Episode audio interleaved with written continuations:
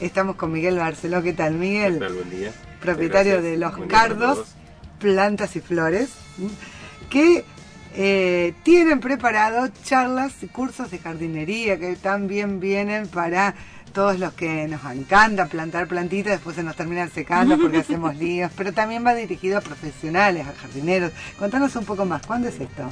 Empezamos a partir del 8, del sábado que viene, repetimos la misma charla, clase el lunes Bien. y la vamos a hacer nuevamente el 15 porque el 8 es un día complicado porque es justo el día feriado y el día que toda la gente dedica para armar el arbolito de Navidad, entonces este, por las dudas y por ahí muchos jardineros están haciendo jardines ese mismo día, así que Para dejar todo. Claro, la idea es, eh, la primera eh, jornada va a ser este, plagas, control de plagas y enfermedades en jardín, en huerta y en frutales. Y eh, eh, dedicado a todo el público en general, no hace falta conocer nada de esto, porque vamos a tratar de identificar las plagas y a partir de eso ver cuáles son las alternativas de control, desde control, este, control cultural, lo que sería fechas de siembra, alternativas que no sean químicas, eh, control biológico Ah, biológico, qué y bueno. control este con productos químicos también. También, en algunos o casos sea, las cuando dos opciones. para lo hay gente que, que es más pragmática y prefiere comprar el producto. Para cada plaga hay un, técnicamente hay un producto que lo controla bien, pero también hay alternativas que exigen un poco más de, de observación, un poco más de conocimiento de la plaga, pero son altamente efectivas, de preparados caseros y si no directamente sabiendo técnicas de cultivo, dónde plantar una planta para que no tenga esa plaga o qué planta puede acompañarla para Claro. Hay- en huerta hay muchísimos casos, muchos casos documentados de algunas este, plantas que protegen las raíces de otras, por ejemplo las- los copetes que protegen las raíces de algunas este, plantas de raíz como zanahoria, como remolacha, eh, previenen el ataque de algunos hongos de suelo, algunos nematodos. Y la mayoría de las huertas, cuando uno las combina, eh, las plantas de huerta con aromáticas, las aromáticas en muchos insectos que tienen este, muy desarrollado el sentido del olfato más que la- de la vista, eh, sobre todo los predadores, los parásitos de plantas, eh, produce una, una- un estado de, de, digamos, eh, de- como de obnubilación, o sea, los, eh, Los los desconcierta, Sí. los desconcierta, entonces se sienten inseguros. En realidad, vencido eso, una vez que pasan ese olor este, que no reconocen en la huerta, se sienten seguros, pero hasta que vencen eso, van a buscar otra planta. Claro. Si no hay otra, vuelven a- al jardín. Pero esa es la alternativa, poner o flores perfumadas o plantas que tengan aromas en las hojas, poner ruda, poner aromáticas para, para la cocina, este, romero, tomillo, cualquiera de ellos, albahaca. Todo eso funciona puestos en las puntas para que el insecto bueno. cuando llega a la huerta quiera reconocer por el olfato, se desorienta y se va y bueno, ataca. Eh, A posteriores puede atacar igual. pero- A mí me dijeron, no sé, quiero corroborar si es cierto, que por ahí poniéndole borra de café eh, en los contornos también, También espanta funciona. y funciona.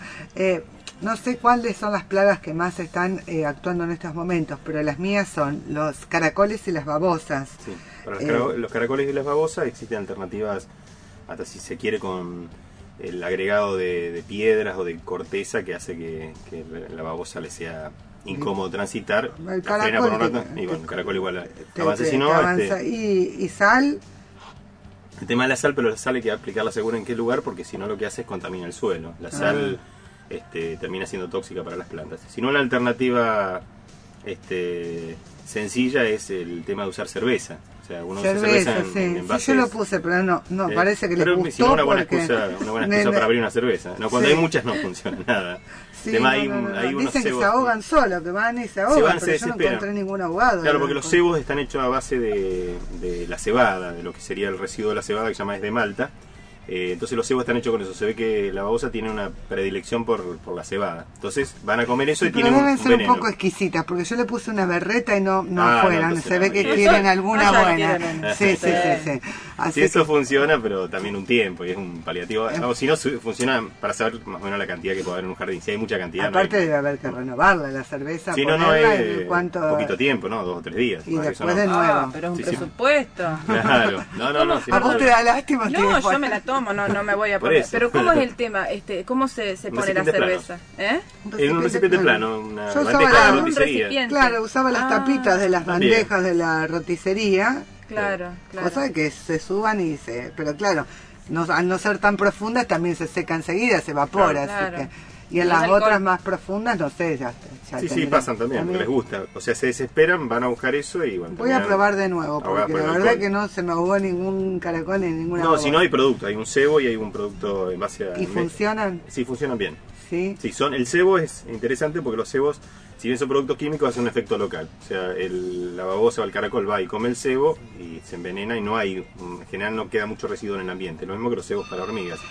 Bien, ¿y hay, al- hay algún producto para, viste, la, la maleza que te crece entre, a lo mejor entre eh, los mosaicos, entre que te crecen en los costados de las casas que buscan Sí. donde, donde se puede filtrar? ¿Hay algo que lo seque? Se puede echar el glifosato, es un producto que funciona bien y si uno, uno es quiere, claro, sí, y si no, eh, se puede usar, bueno, en el caso de, hay una sal especial que se usa para eso, que no es la sal, no hay cloruro de sodio, es una sal que, que se compra en salineras de Rosario, eh, que se usa para las canchas de tenis y se usa para trozo de espacio. Y si no, el tema de usar piedras, este, meter piedritas, hacer una capa más densa y debajo de las piedras poner una, una Sí, pero a veces crecen entre los entre el mismo eh, piso, mosaico Claro. o en, la, en, las vere- en las veredas suele Sí. crecer. No hay nada natural para eso. No.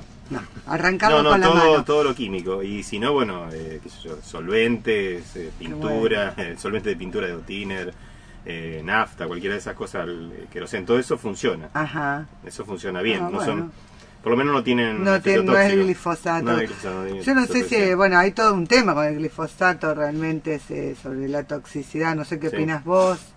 El glifosato es un producto este, fruto de, de una, este, de una especulación capitalista. Nada más. El glifosato era un producto muy barato, se desarrolla a partir de un gen que descubre o que compra Monsanto, que es el gen RR, que es de resistencia al glifosato, resistencia a Roundup.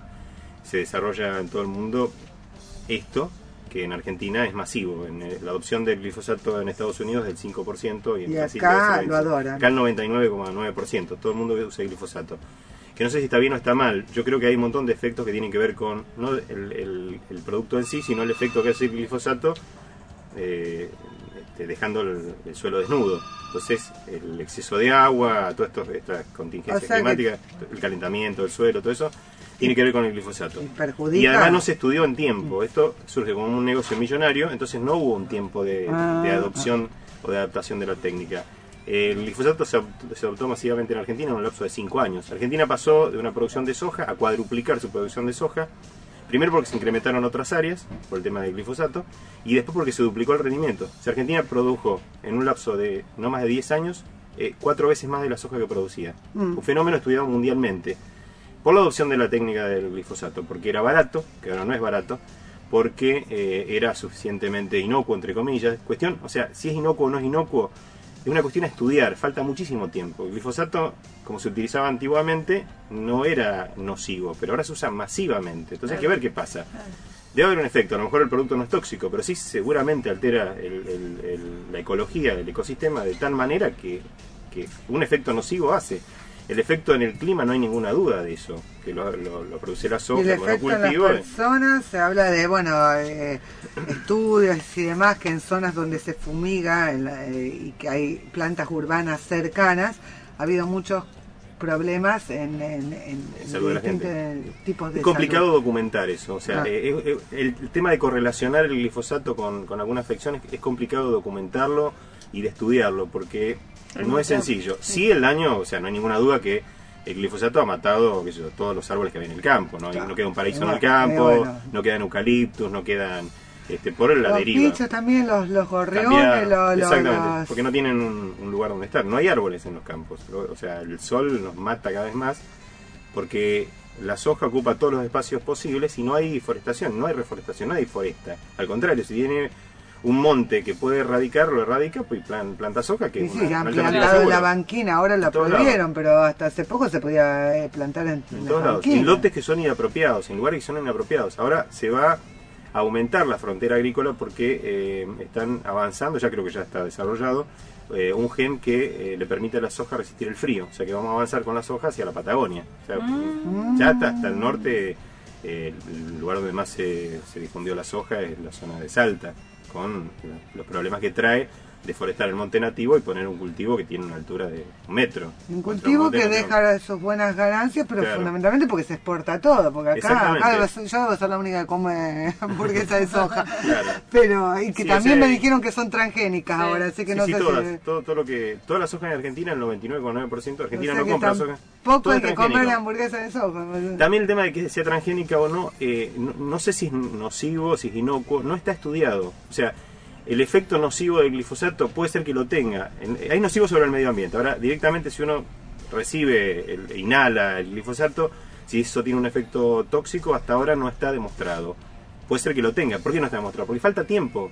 Todos estos Claro, eh, se productos... comprueba de acá a muchos Claro, años. Toxicidad aguda no tiene, o sea, vos tomás glifosato y no te pasa nada más que lo que te puede hacer el solvente Claro. o bueno, algún daño. Ajá. Pero el tema de la toxicidad crónica, vos tenés que analizarlo en un lapso de tiempo muy largo. Claro. O sea, ¿cómo haces para saber si un producto tiene una toxicidad crónica en 10 años? Tenés que estudiar 10 años. No tuvimos 10 años para estudiar el glifosato. Todavía no. Todavía no. Claro. Claro, Entonces, no, al, no al menos esta, Lo mismo con otro, la soja transgénica. Tiene muy poco tiempo. Creo Mm. que no tiene en Argentina el desarrollo masivo de la soja transgénica, no tiene 10 años. ¿Cómo hacemos para probar si la soja transgénica en distintos animales, en el ser humano, produce algún daño? Seguramente alguna alteración hay, porque hay una modificación de un gen.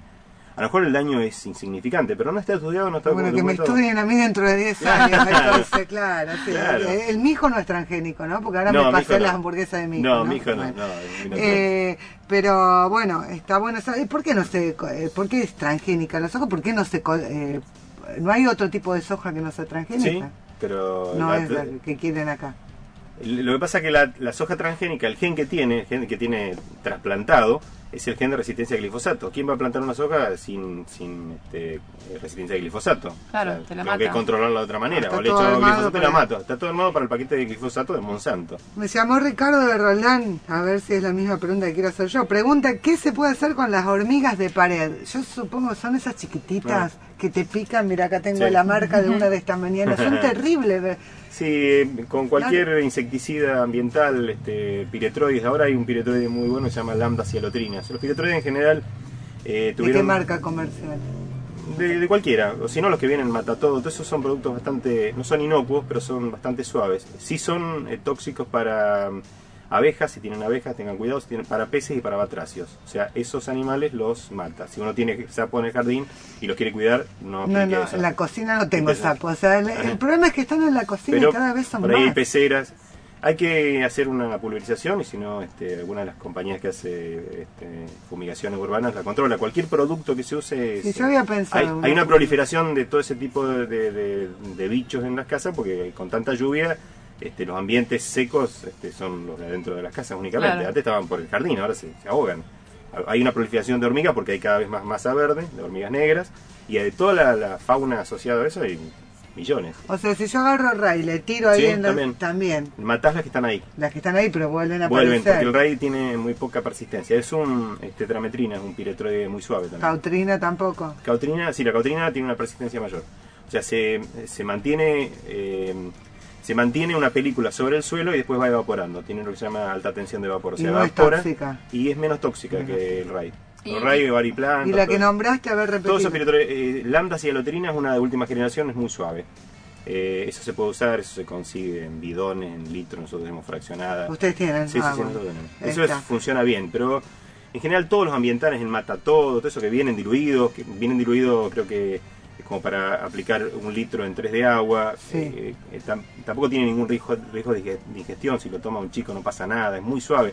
La toxicidad de eso es, este, qué sé yo, tener que tomarte un litro del principio activo puro. Para que Y algo que es las ahuyente en forma natural, alguna planta, alguna flor. Sí, pero nada que se pueda usar adentro. Nada que se pueda usar. No, ahí. no, no. no eh, y el tema de la hormiga es complicado, porque tiene un ciclo, eh, o sea, la hormiga, hay alternativas de control, eh, impidiendo que se, re- se reproduzca el, el- el hongo que ellas comen, que es el micelio, o sea, usando algún tipo de fungicida, pero no hay nada natural que se pueda usar.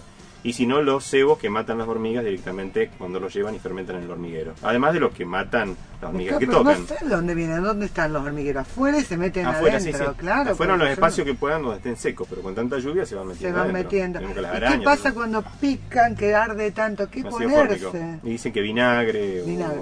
O, caladril o algo de eso. Algún, algo, este, saca la Terrible, irritación y las ganas de rascarte. Porque aparte la otra, si Claro. no, no, aparte la otra, eh, se- en los tendederos de la ropa se, se no sé, están en- yo cuando Sí, entro la ropa, también. el problema me ha pasado de ponerme ropa y que estaban las hormiguitas Claro, adentro. pero no hay o chinche la- ahora. ¿Eh? Fíjate, las chinches han sido reemplazadas por las hormigas. Viste que no hay más chinches, hay chinches verdes. Sí. Cambió el.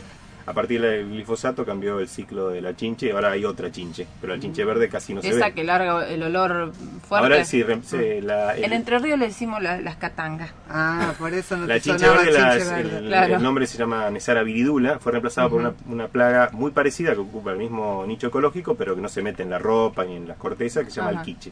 El alquiche chico ¿Y reemplazó cómo a... es? Igual, Igualita. el alquiche igual que tiene unas puntas, tiene como hombrera, es más tuneada, digamos. Ah. Claro. chinche rockera. Tiene así. hombrera. Tiene, sí, en cualquier picos. momento vamos a encontrar una chinche con cabeza hormiga y demás, Claro. porque está mutando todo. ¿eh? Claro. A ver, Yo te quería preguntar, eh, ¿cuáles son los productos eh, nocivos para, obviamente, el humano y para los perros? O sea, ¿qué es lo que no se recomienda en general para el que tenga un, un jardín, para las mascotas? Perro, gato, lo, lo Cualquiera que de los sea. hormiguicidas que vienen son complicados, este, son fosforados. Polvo, el polvo, hasta hace poquito se conseguía el polvo que era un clorado que estaba prohibido, pero hasta hace poco se consigue, que era el gamesan, el polvo El se conseguía hasta hace sí. muy poco. Ahora hay un fumigante que se llama gamesan, pero no tiene más eh, gamesan. El Mm. gamesan, los clorados fueron prohibidos en Argentina en el 95 aproximadamente, pero se siguen vendiendo.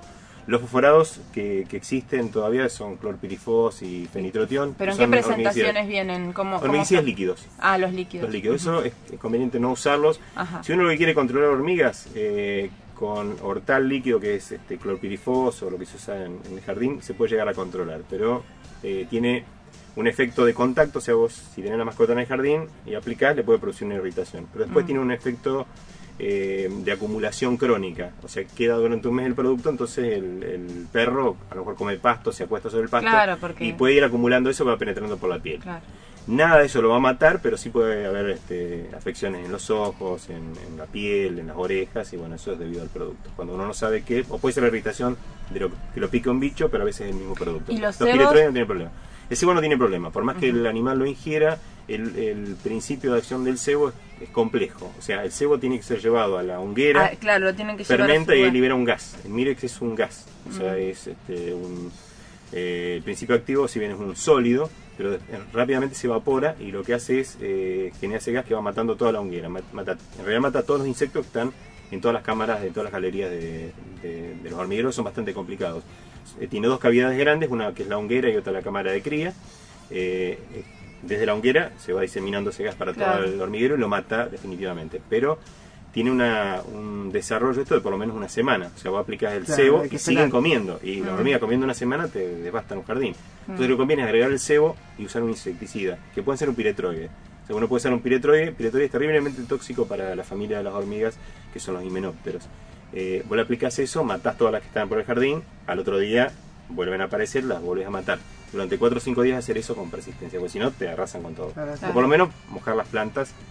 El primer día, cuando estén envenenadas las plantas, probablemente no lo coman y después dos o tres días no lo van a comer. Pero después, cuando se dan cuenta que no hay veneno, vuelven a comer. Claro. Tienen avanzado, o sea, tienen algunas hormigas que se dedican a ser como de, de, investigadora, Sí. y si, si pueden comer todas, van y comen. Cortan unas hojitas, prueban y así van Son haciendo. muy inteligentes las hormigas. Y además vencieron la, la barrera del individuo, entonces ellos este, imaginan la persistencia a nivel de comunidades. Entonces eh, tienen toda una dinámica, yo cuando crece suficientemente la colonia se dividen, una reina joven se va para otro lado, eh, no tienen eh, problema ellos en, en- en matar toda una camada de individuos, total, la reina puede reproducirlo, o sea, vencieron la No individualidad. hay rivalidades políticas No, entre, sí, la- también entre se los gobernantes. Se matan estrellas. Deben tener su, Deben sus tener, calamidades tener. también. No, no, pero son realmente un misterio, son divinas como, Sí, de, sí. como se No, no, Bueno, ya que estamos, moscas y mosquitos, ya que estamos con toda la plaga, para espantarlas en el jardín, por ejemplo. Bueno, la Sirve la- citronela, la que te citronela yo, funciona en los espacios, sí, plantar citronela o si no la aceite- citronela que es natural. Eh, eso funciona, es un, la ahuyenta, la atonta un poco, a- a- sobre todo a mosquitos. Ahora vienen también un preparado parecido a la citronela para mosca, para ahuyentar moscas. Ah, mira. Si no para matarlas, los mosquitos, para no tener mosquito durante un día, un día se hace una aplicación de un piretroide que dura el efecto mojando. Los mosquitos son eh, eh, comen eh, plantas, comen pasto, todo eso, salvo las hembras que chupan sangre, pero en un momento y únicamente para una etapa de la reproducción. Eh, pero suficientemente dañino para justificar. Sí, como una- Ah, para mí está siempre en reproducción, Sí, porque sí, cuando sí. te agarran... eh, No, todo- no, hay miles, millones, se reproducen. La estrategia, te decía, los insectos tienen estrategia de comunidad. Entonces, la estrategia de tener de, de no pensar en individuo, sino en comunidades que se reproducen de a miles. O sea, una hembra de cualquier insecto da. Y no una determinada fecha, como que se van turnando. Exactamente. Claro. Tienen tandas, tienen Bueno, impresionante. Una estrategia colectiva admirable.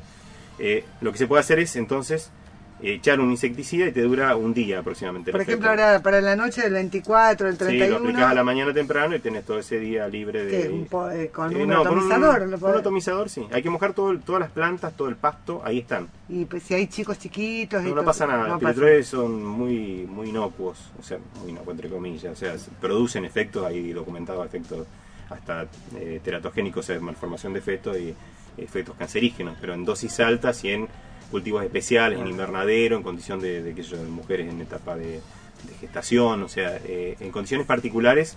O sea, si uno, si en general los piretroides que no lo apliquen las mujeres, porque el tema de eh, los movimientos hormonales de las mujeres eh, todos los plaguicidas se acumulan en la grasa y cuando las mujeres tienen grandes cambios hormonales en, en la menopausia, en, en la gestación o, o mensualmente, hay una, una, una, una hormona que permite la disolución de esa capa de grasa y esa capa de grasa es la que va acumulando el, el- el insecticida, de cualquiera. Ajá. Y eso va a la sangre. ¿Qué pasa? Te puede llegar a producir una afección. A Claro. lo mejor nada grave, pero esa afección puede llegar a ser, en acumulaciones grandes, puede de- determinar un, un cáncer. O sea, tarea para hombres, ¿eh? Para hombre, una buena excusa para que está. Lo- Los mosquitos, son las que trabajan son las hembras, bueno, en el caso de matar mosquitos, que trabajen los hombres.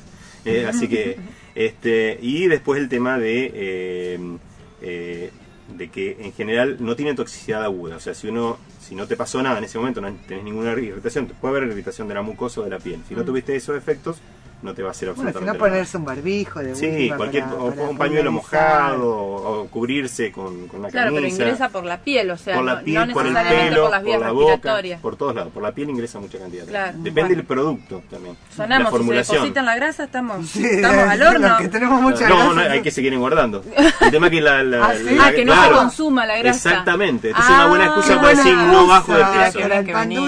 Y si no, claro, si no sé cómo yo en los 30 100, no, de ahí no bajo porque si no, Claro. corre peligro mi vida. me tengo Claro. que mantener. Claro. Claro. Y si no sé como yo, te instalás una comunidad de murciélagos, este, como tengo yo en el rollo de, de la ventana También. del departamento, y ellos no no, me, mosquitos, no me Fa. permiten ingresar un mosquito. Nada, Tengo una, una comunidad fabulosa. digamos. No, los sapos, Hay que aprender a aceptarlos nada Sí, en general si el ecosistema estuviera un poco más sano, este, no habría tanta proliferación de mosquitos. Hay muchos mosquitos porque no Sí. hay no hay sapos. Bueno, hay mosquitos también eh, porque por eso te- se está pidiendo mucho por el tema del dengue, eh, que no haya cacharros con Claro. agua y demás, tener cuidado de no Sí, sí, tener también. depósitos Sí. de agua, no las mujeres Claro. que por lo general somos de juntar agua de lluvia y demás, que esté tapada, porque Claro. si no estamos es un caldo de cultivo para más, Sí. más mosquitos.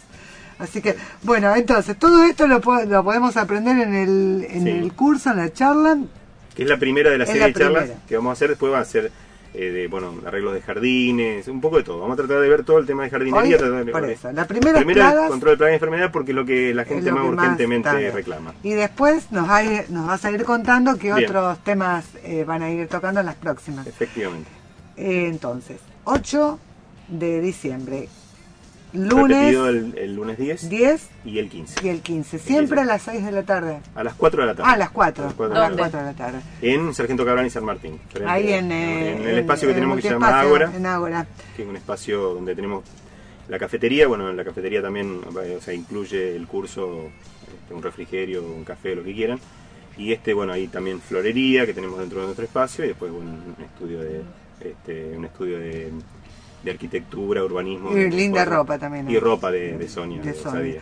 De osadía. Ah, el costo del curso es de 120 pesos. 120 pesos y hay que anotarse. Sí, sí, hay que anotarse para sí saber sí. y más que nada para el material. Yo diría que se anoten ante- antes del, del viernes, hasta el, hasta el viernes como último día. Si alguien se anota el sábado, saldremos a sacar fotocopias del material este, ese mismo sábado, pero para poder ir previendo con Sí, tiempo. aparte que hay una capacidad también, no es que van a... Sí, el cupo es de aproximadamente 10 o 12 personas, más que eso Sí, el porque espacio es si chico no- y la idea es que sean este, grupos reducidos. Bien. Pero bueno, este, Dame lo el teléfono para... Eh, el teléfono, eh, diría que mi celular que es 156 17 55 21. Pero lo vamos a publicar todo en la semana y este, vamos a tratar de publicarlo también.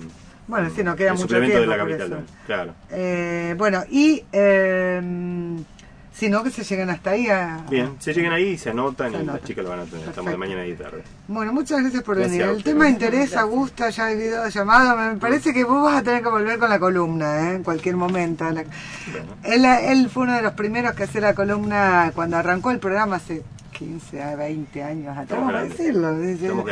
Eh, con la, la columna del de, el espacio de los, de los viveros y venía a hablar y bueno, y ya desde ese momento siempre interesó. Son temas que interesan, que apasionan. Así que bueno, Aparte en una localidad como esta donde realmente... Estamos enclavados. sí. Claro, en un lugar donde es verde. importante el verde. Seguro. La Sí. ecología y el medio que- ambiente y además también hay y esto es lo que para, para ya liberarlo, eh, liberarlo a usted, hay todo hay cuestiones que son un mito hay cuestiones que son eh, eh, cosas que uno percibe percepciones y hay otras cosas que son reales Eh, Mm. de algunas cosas o sea eh, algunas cosas las que dijimos el glifosato es un veneno que te mata no no sabemos Claro. o sea, o sea, es un veneno produce un daño pero no es tanto ni, ni tan bueno ni o sea no es que lo que te va a salvar la vida ni es lo que te va a matar pero bueno en el medio está el equilibrio y El qué. uso es el El tema. uso racional y el, El uso, uso. sobre todo de eh, la ausencia del Estado en esto. O sea, la ausencia del Estado que lo único que hace es este, eh, se va de una punta a la otra o, o dioses o demonios y la cosa es mucho más compleja que Sí, eso. tiene muchas aristas para analizar. Claro, entonces la soja no es mala, la soja no es buena, la soja forma parte de un sistema, de un sistema capitalista en el cual sí ingresa mucho dinero por soja. Bueno, eh, veamos cómo se puede hacer. No, Pero cómo se puede ordenar eso también. También los aditivos Hay que un se exceso. utilizan, Exactamente. hay un montón de productos. No puede haber un monopolio de un producto. No puede Claro. ser Monsanto la única proveedora de, de productos. Tiene que haber una alternativa. Y el Estado tiene que propiciar eso. Porque ¿qué pasa si Monsanto dice un día dice, bueno, yo creo que el glifosato tiene que valer 100 veces más de lo que vale? Y bueno, la producción de soja está atada a eso. Mm. Entonces el Estado no puede estar. Y sobre, por eso, y sobre llovido mojado, el proyecto de ley para la sanción por el uso de Mm. agroquímicos no se trató ¿m? en la provincia, Hay muchos intereses creados. por eso. así que eh, todavía no, no tenemos eh, sanciones, porque esta ley, eh, esto tiene que salir, tiene que salir y no sale, no sale, y bueno, eh, no, no... No, no, no hay, Complejo. salvo que haya una sesión extraordinaria ahora que, que, que convoque el Ejecutivo, Claro, si no, porque los nos plazos quedamos ya vencieron los plazos. Hasta el año que viene. eh, Hasta el año que va, viene, hasta que alguien hasta el nuevo- presente un nuevo proyecto, en Y hasta el nuevo porque periodo legislativo, Sí. no nos Sí. olvidemos que ahora ya se entra este en receso. Por eso. no se puede tratar, Salvo que no se sea con una sesión extraordinaria, que no sé si la No van a hacer. No creo porque no, no, no creo, eh, me, me arriesgo a decirlo, hay muchos intereses en esto. Hay mucha plata de por medio, ¿no? No es sencillo la cosa. O sea, restringir el área de aplicación de, de agroquímicos para la soja y decir, bueno, acá no se puede hacer soja. Entonces yo digo, bueno, ustedes hagan, pero en la franja de dos kilómetros a la redonda de la ciudad no pueden fum- fumigar, no pueden usar ningún tipo de herbicida y bueno, decir, no pueden hacer soja, tienen que hacer otra cosa. Claro. Claro, No van a y- hacer. bueno, y lo ¿Quién va a que- hacer soja pérdida? Decir, bueno, saco tan poco que, que, este, que- que no me conviene. O sea, todo, Una última preguntita, pero así Sí. cortita. Eh, yo he tenido, he, he leído por ahí, ¿no? Que en Europa, sobre todo, se está este, trabajando con un eh, eh, bichito, por decirlo, no sé, disculpame la precariedad con que lo, te, No, te no, lo planteo. Este, que eh, mata a los, eh, a- o sea, es como una forma ecológica de controlar Control las plagas de la de la soja. Sí. Eh, eso, ¿por qué no se aplica? ¿Porque es muy costoso? ¿Porque, porque no sirve? ¿Porque, eh, ¿por qué no, no, porque no? hay... Intereses. en cuanto a costo, Más allá de fíjate, Monsanto, ¿no? una de las alternativas de control que propició eh, el, eh, el INTA Oliveros era bajar las dosis de aplicación de los productos. Ellos proponían la subdosis, es decir, bueno, el producto te lo recomiendan que uses 10 centímetros cúbicos, usa 5. Ujú. Entonces, ¿qué pasaba? Usando 5 vos matabas la plaga, Sí. pero dejabas plaga remanente para que los predadores de esa plaga pudieran comerlo. O sea, si vos matabas completamente todo, el predador, que era mucho más sensible, se moría. También, Entonces la plaga subía. Entonces, si uno propiciara, uno hiciera políticas en las cuales la chinche casi desapareció por eso, porque empezaron a aplicar subdosis, mucho más barato de paso, menos contaminación en el ambiente. Mm. Inta Olivero propició esto, un ente oficial. O sea, cuando el Estado se compromete, se retiran intereses de por medio porque tienen otros intereses distintos que en general el Estado propicia el bien de todos. Entonces proponían la subdosis, bajar las dosis a la mitad para que haya suficiente alimento para los predadores y estos predadores pudieran crecer. ¿Qué pasó? En un término de 5, 6, 10 años, esto es un proceso lento Claro. que exige conocimiento y exige Sí. monitoreo de plaga. Mm. Entonces decir, bueno, lo dejamos al límite, o sea, pero si podemos matar, este, en lugar del 100% de las chinches, matamos el 75%, no hay un daño económico, que queda un 25% remanente, y eso es lo que van a seguir comiendo los predadores. Empiezan a aparecer otros predadores, habiendo un alimento, hay quien lo coma. Claro. Entonces van a ver eh, avispitas, un montón, toda una fauna que come a la chinche verde que hizo que el nivel de chinche verde bajara de tal manera que es casi innecesario controlarla ahora. Ahora hay otras plagas, pero bueno, el tema es estudiar en cada Como caso. pasó en su momento con la langosta. También. ¿Y las palomas?